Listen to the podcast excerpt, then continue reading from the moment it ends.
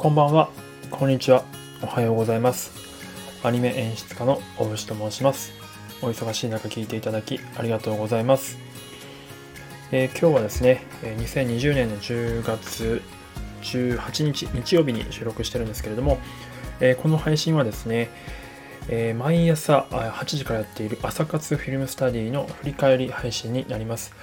まあ朝活フィルムスタディどういうものかって言いますとあの僕が普段アニメの演出として仕事をしているので、ま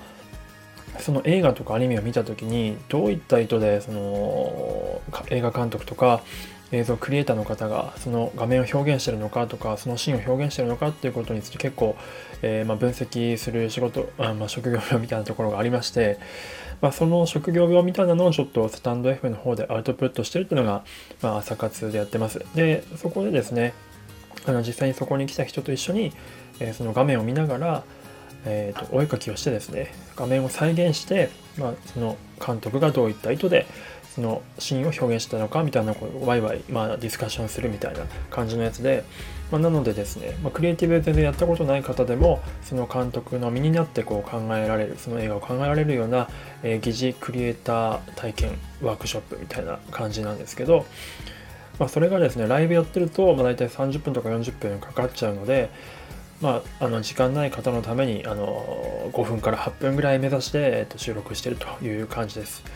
まなのでですね、これ聞いていただくと、あの映画のちょっと新しい見方、クリエイター目線の見方が、ちょっと身についてちょっと面白いことになるんじゃないかなと思っております。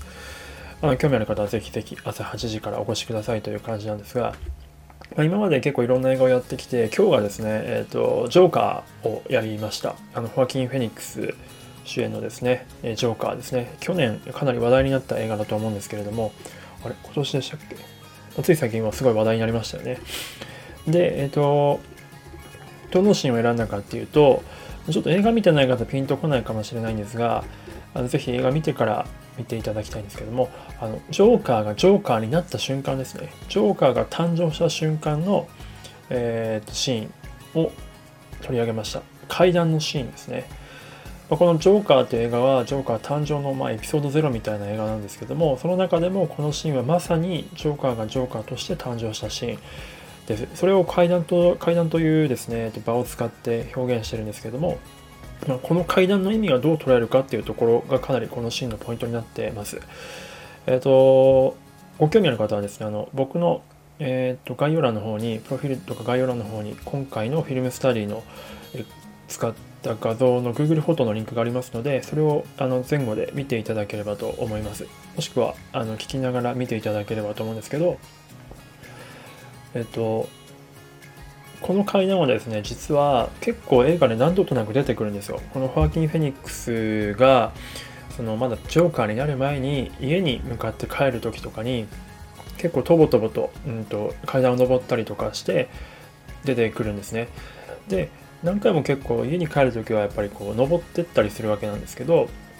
今回のこのジョーカーとして誕生した瞬間のシーンは逆なんですよね。えっと、降りてくるんですジョーカーが。なのでそこで思いっきりやっぱりあの生まれ変わったっていうのを方向を変えることによって歩く方向を変えることによって思いっきり表現してるんですね。であとは結構そこまでの描写としてはこの階段シーンは比較的夜とかそういった暗いシーンが多かったと思うんですけども、えーこのシーンはですねこの誕生のシーンは思いっきり明るく、えー奥の、空がですねすごく白く飛んでて、えっと朝日なのかな、えっとすごく光が差してすごく五光が差してるように感じる。そしてジョあのジョーカーの、えっと体の輪郭にですねそのハイライト、えーと太陽のフレアの、ハイライトが入ってて五光が本当に差してる輝いて見えるような感じ。まさに生まれた感じっていうのはすごく表現されてるっていうような感じを表現してるという感じでございます。なのでえっとでさらにこの降りてくるっていう方向が個人的にはかなり気になってて、えっと、通常の映画の文法で言うと普通その人生が好転するってなると逆に登るっていうことによく登る方向のベクトルがよく使われると思うんですよ。でこれまでの作品もいくつか例えば「ショーシャンクの空に」とかも、えーと好転する時は登るっていうようなベクトルに向かうっていうようなことを話してたと思うんですけどもこのジョーカーに関しては逆なんですよね。だからやっぱダークヒーローたるゆえんというかこの下ってるところがむしろこうニューヨークという街に舞い降りるダークヒーローみたいなところが表現されてて、まあ、人生が好転するっていうかまあ彼の完全吹っ切れた感じ まあ地獄の底に降臨するみたいな感じなので多分上から下に来るっていうことがそのあたかも神々しく描かれてるっていうようなことなんじゃないかなというふうに推測しました。まあ、この辺のですね、シーンはあの、まあ、この全映画全体もそうなんですけど、このトッド・フリップスって監督がめちゃくちゃシネフィル映画好きなので、いろんな映画のオマージュをしてるっていうことはかなりいろんな映画評論家の方も紹介されてて、なのでこの辺で僕が言うべきことではないというか、僕みたいなあのものよりもあの映画評論家の方です例えばあのライムスターの歌丸さんとかのあの映画表を聞いていただくとよりその辺は楽しいんじゃないかなと思うんですけども。で僕の、まあ、演出目線で語れることとしたらさっき言ったようなその、えっと、人生の変わり目みたいなところをその歩いてくる方向の逆転みたいなところで今まで積み重ねていたカットの、えっと、と反転して描くことによってその人の人生が変わったりとか別の一歩を踏み出すとかそういったことに表現できるっていうような話を、え、なんかちょっと面白い感じで聞いていただければなと思います。まあ、この後ね警官が来てすぐ逃げていくところはかなりコミカルで面白いんですけども、まあ、この辺のダンスシーンはとっても素敵なのでホアキン・フェニックス全然イケメンではないんですけどめっちゃかっこいいんですよねこのタバコふかしながらダンスしてるの全然そのダンスも別にかっこよくはないんですけどかっこいいんですよ。ぜひ一度見ていただければと思います。はい、えー、こんな感じでやっておりますので、あのもしよければ